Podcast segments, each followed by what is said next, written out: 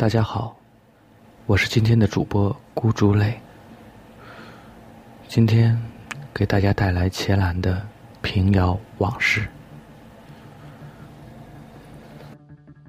初次路过平遥，是在民国十一年冬。当时国内政局不稳，外国列强对华虎视眈眈，中国经济命脉几乎尽被外地控制。内忧外患之下，使人生活愈发艰难。祖上虽是诗书之家，但是动荡年代，家业早已散尽。眼见偌大家业一时无人支持，为谋生计，我只得辗转北上。当时的晋人商业，已不再是初始鼎盛。明清时期所建的遍布全国的票号钱庄纷纷关门，只有少数还在乱世之中苦苦挣扎，而我就在此时只身来到平遥。凭着先前曾在票号工作过一段时间的经历，我一家一家地问了过去，不想各家票号俱是生意惨淡，无意纳怨。兜兜转转很长时间，终是一无所获。站在古城最后一家票号门前，我早已心灰意冷，哦可还是理理衣袍迈了进去。落雪纷纷，只见冬日苍白天宇之下，院中坐着一位老人。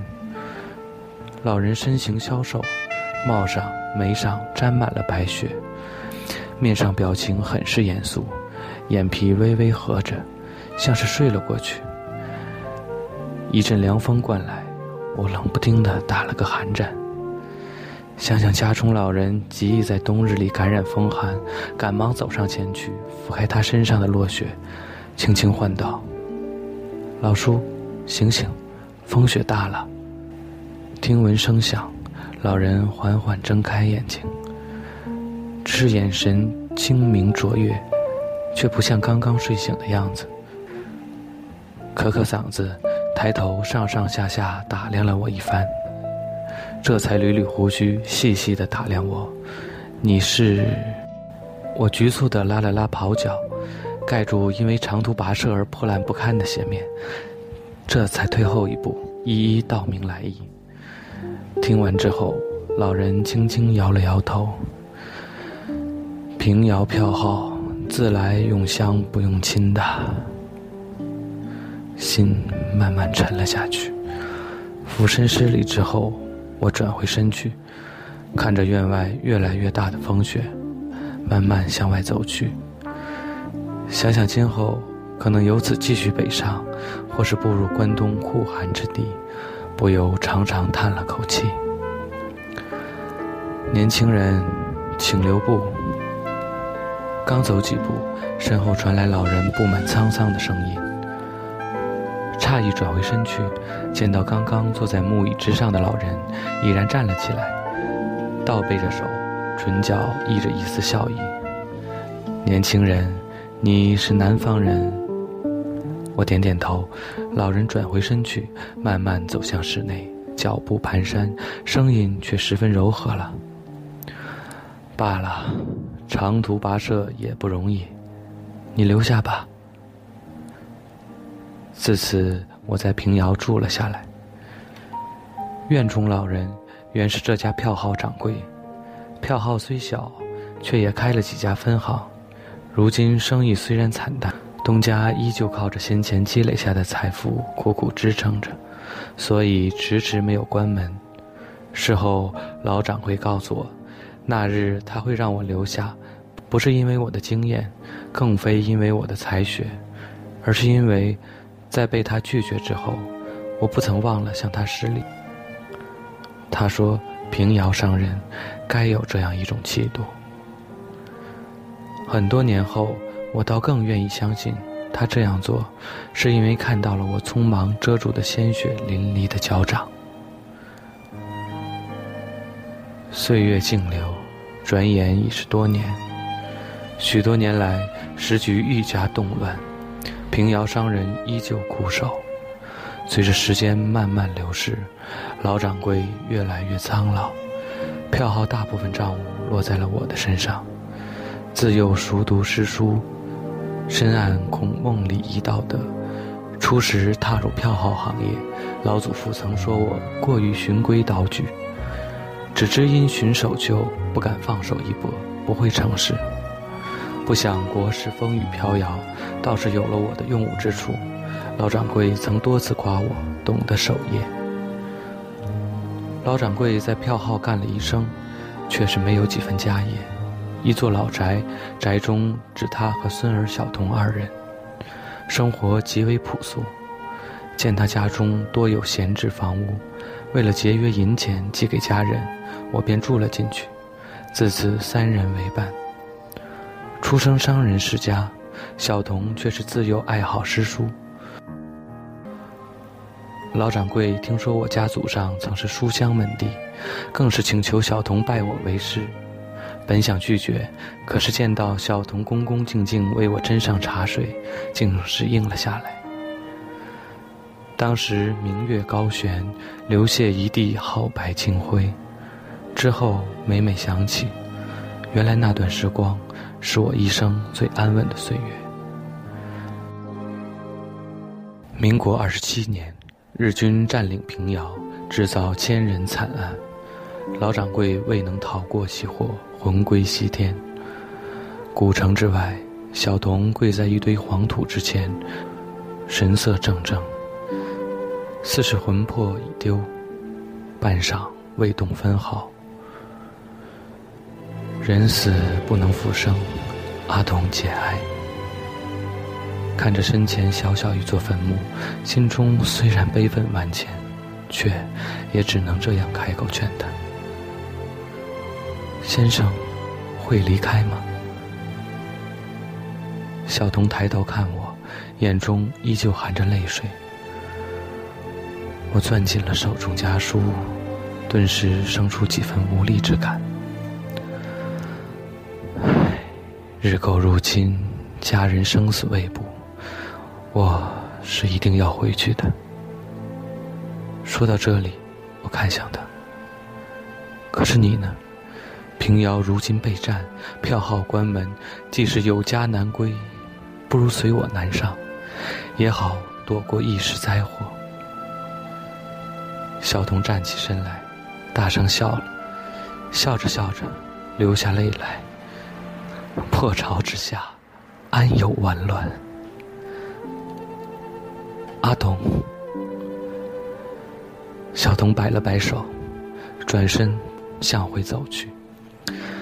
先生不要劝了，我的根在这里，自是不会走的。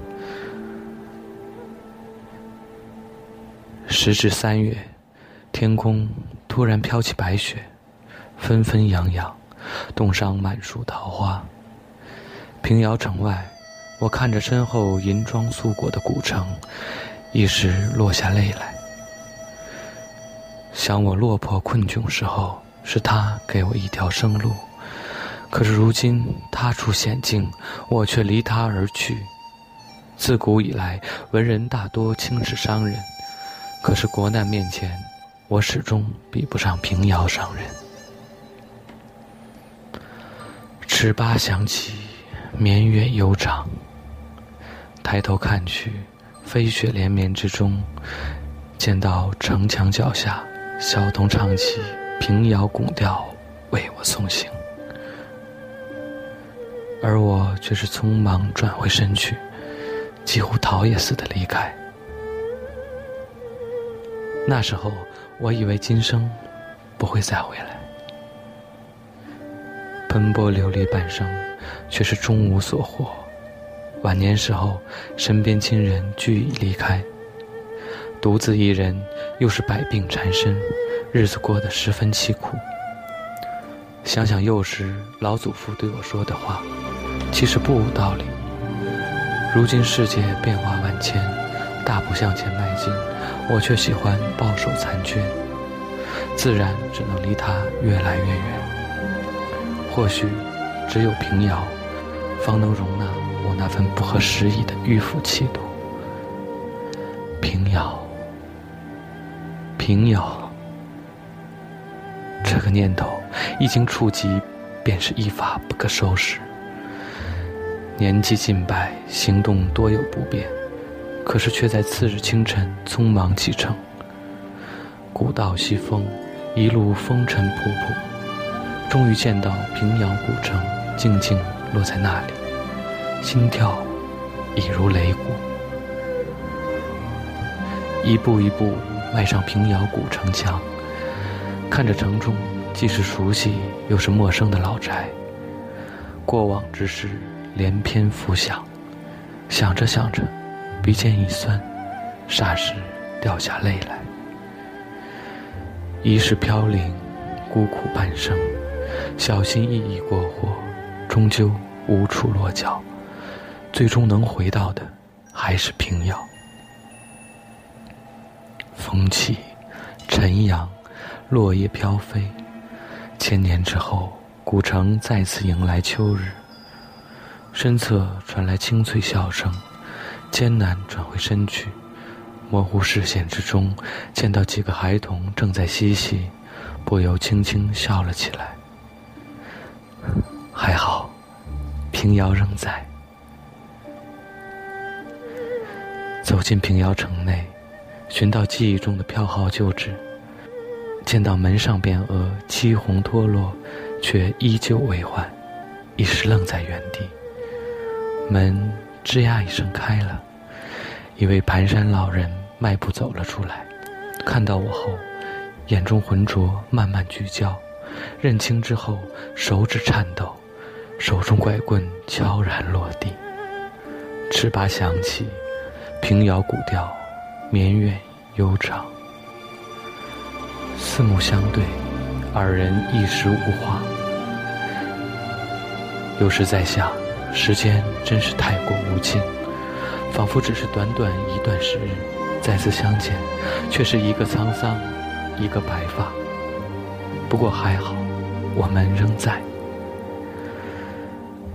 清晨醒来，院中突然落起秋雨，站在窗前，感觉天气陡然转凉，心底却是分外宁静平和。小童坐在一旁，一边刻着竹简，一边细细道来过往。原来日寇走后，他便一直守着家中老宅，依靠售卖竹简为生。一卖便是半生。先生这次还会走吗？磕着磕着，小童抬头问我。转回身去，看着小童饱经沧桑的脸，脑海中却猛然浮现先前离开的情景。想想当时青春年少，而今已是风烛残年，不禁唏嘘不已。